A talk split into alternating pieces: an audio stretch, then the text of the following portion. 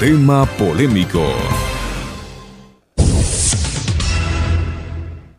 El presidente Guillermo Lazo actualizó el balance un día después de la masacre en la penitenciaría del litoral. Son 116 personas asesinadas y alrededor de 80 heridos. En conferencia de prensa desde Guayaquil, poco antes de las 19 horas, el primer mandatario se refirió a la masacre registrada el pasado martes 28 de septiembre. El presidente Lazo aseguró que todas las víctimas son personas privadas de la libertad. No hubo, afirmó, personas afectadas por los enfrentamientos que formarán parte del personal del centro penitenciario. El presidente Lazo aseguró que los hechos han afectado gravemente los derechos humanos de las personas privadas de la libertad y personal del Cuerpo de Seguridad Penitenciaria y miembros de la Policía Nacional, en especial su derecho a la integridad personal, dijo. Es así que el gobierno ha resuelto decretar estado de excepción en el sistema carcelario del Ecuador con el fin de precautelar los derechos de las personas privadas de la libertad. El decreto ejecutivo 120 señala que los militares y policías pueden actuar al interior y exterior de los centros para rehabilitación. Alexis Moncayo comenta en el segmento Pichincha opina. 116 vidas, 116 personas privadas de la libertad que fueron asesinadas. No es que fallecieron, porque facilito es poner, ¿no? 116 fallecidos. No, no, fallecieron, no. no porque no, no, no fue muerte natural, no es que los señores salieron, se tropezaron y se cayeron, no. Hay personas que fueron decapitadas. Y esto, y esto ya viene sucediendo muy seguido y el Estado no da respuestas. Escuchemos del presidente Lazo para ir eh, sobre la base de los propios eh, argumentos y comentarios del presidente, nosotros también ir argumentando en la opinión. Escuchemos del presidente Lazo. Me gustaría decirle, Lenin, que sí, pero no lo puedo hacer. En este momento, esta reunión que ha concluido ya para dar paso a la rueda de prensa ha sido una reunión de coordinación de acciones. Y obviamente que las acciones requieren su tiempo para su ejecución. Y luego, usted permítame eh, no referirme a los detalles de ellas porque eh, son temas de carácter reservado. Pero en las próximas horas ustedes verán eh, por los hechos las acciones que hemos decidido en esta reunión. El presidente, ¿saben lo que responde? El presidente responde una pregunta que le hace un periodista sobre si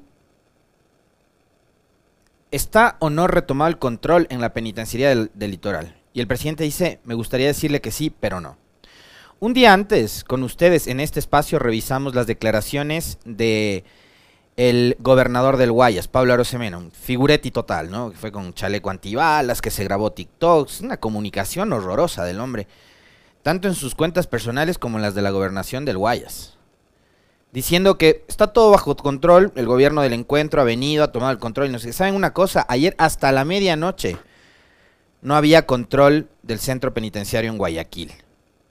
Se escuchaban explosiones y había nuevamente ayer, si ustedes revisaron las cuentas de redes sociales de nuestro medio de comunicación, se van a encontrar con imágenes, videos y demás de que en la medianoche de ayer nuevamente hubo un operativo policial. ¿Por qué? Porque no habían tomado el control de las cárceles.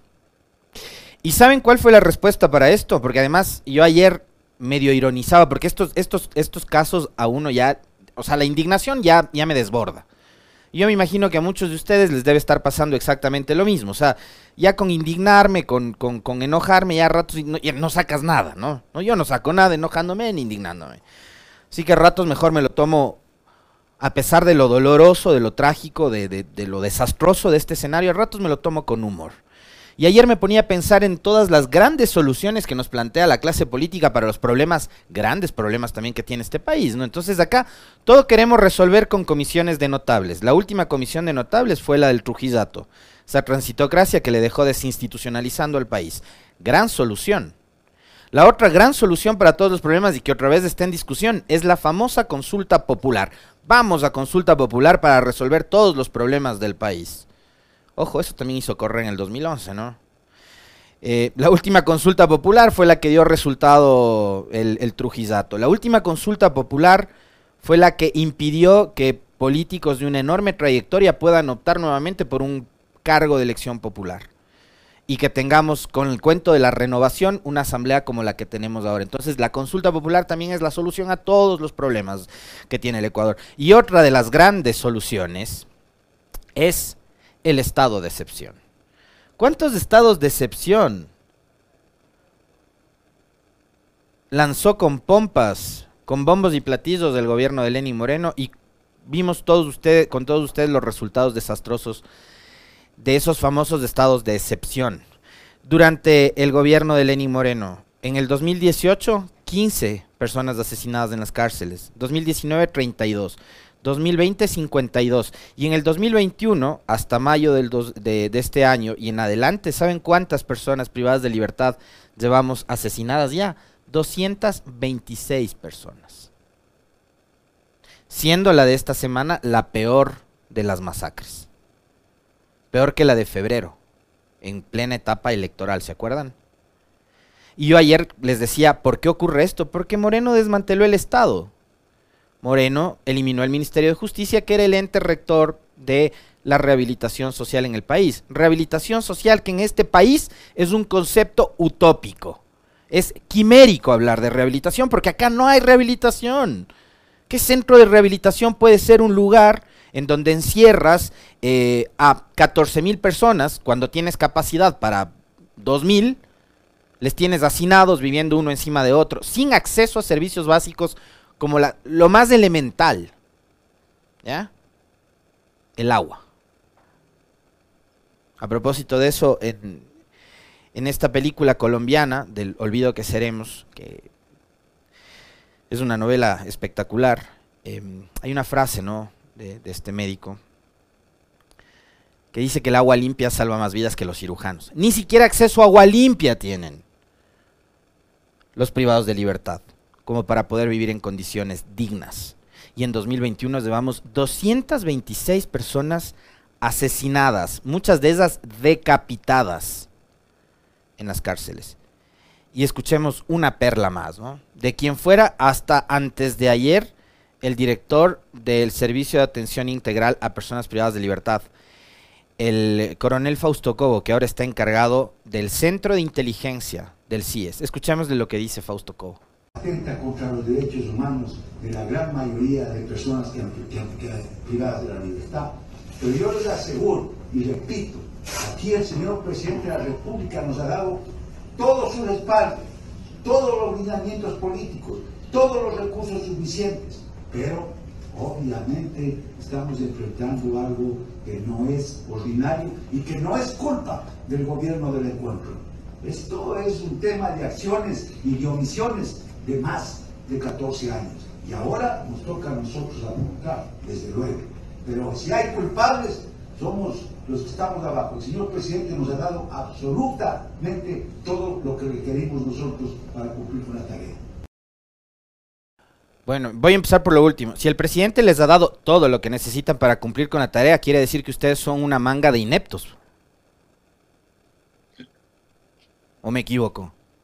Si les ha dado todo, bueno. Después, que esto no es culpa del gobierno del encuentro. Indudablemente, con cuatro meses de gobierno no se les puede a ustedes responsabilizar de absolutamente todo este desastre. Pero tampoco usted, señor Cobo, puede hablar de que esto es resultado de 14 años de abandono. ¿Sabe por qué? Le voy a dar datos. Están subidos en la cuenta del colega y amigo Carlos Oporto.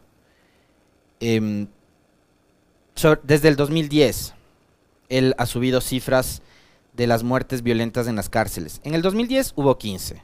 En el 2011, 9. En el 2012, 9. En el, 2000, en el 2013, 7. En el 2014, apenas 3. 2015, 16. 2016, 6. 2017, 8. Del 2018 en adelante, todo esto, gobierno de Moreno, 15, 32, 52 y ahora 226.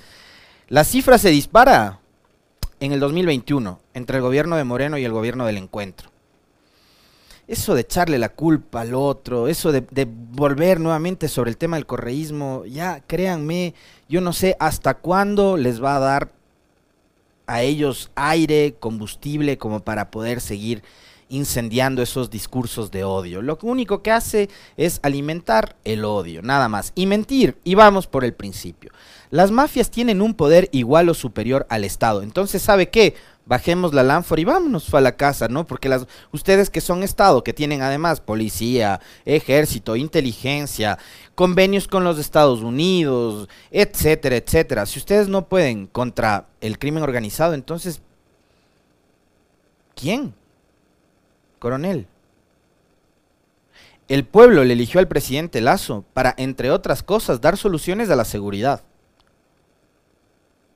La vacunación, ok, 10 sobre 10. Pero ¿y el resto qué más? Ayer un nuevo estado de excepción, la solución a todos los problemas de este país, como les decía yo. Consultas populares, eh, comisiones de notables y ahora los estados de excepción. Dos, como mínimo, hubo durante el gobierno de Moreno, tres. No solucionaron nada. Ahora vamos por otro más, en apenas cuatro meses, que se extiende 60 días destinan recursos. Bueno, y el plan, lo que tiene que haber es el plan. Un plan de seguridad que le garantice al Ecuador poder tener el control dentro y fuera de las cárceles.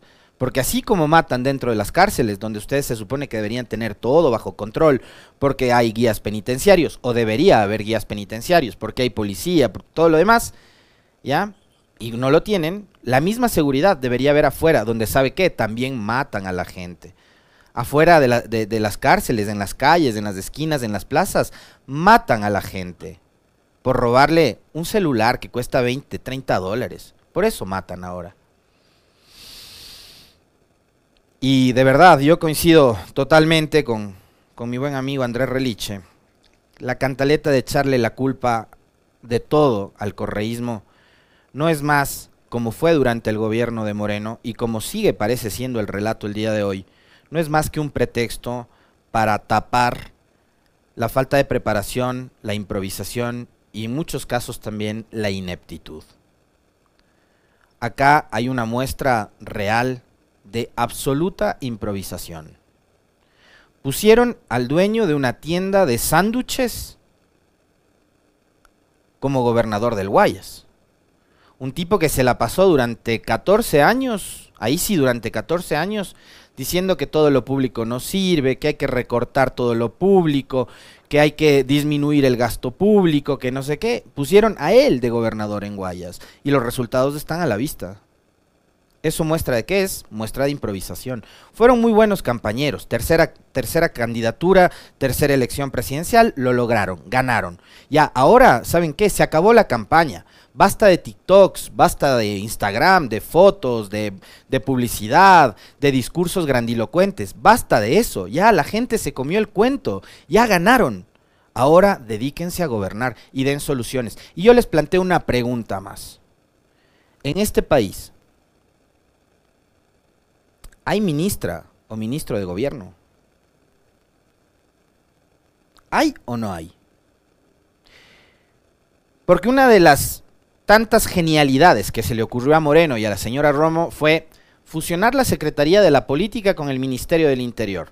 Es decir, quien operaba con las organizaciones sociales, los sindicatos, los trabajadores, las mujeres, los jóvenes, eh, los partidos políticos, los gobiernos locales, etcétera, etcétera, etcétera, con el ministro que se encargaba de la seguridad. Fusionaron dos monstruos, ¿no? Dos ministerios gigantescos, cada uno encargado de un tema especial. Juntaron eso, volvieron un caos la seguridad. La señora Romo se dedicó solo al muñequeo político, al reparto y a nada más.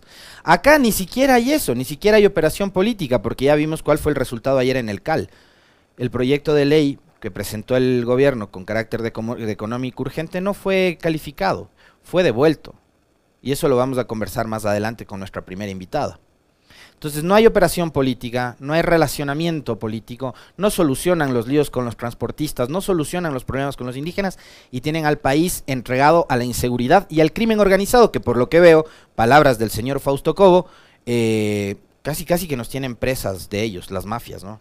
Porque son estructuras más grandes que un Estado, más grandes que un Estado, más control que un Estado. Y así no nos escandalizamos con eso, yo no sé. Y me pregunto otra vez, ¿dónde y quién es? la ministra y ministro de gobierno. Me encantaría conocerle.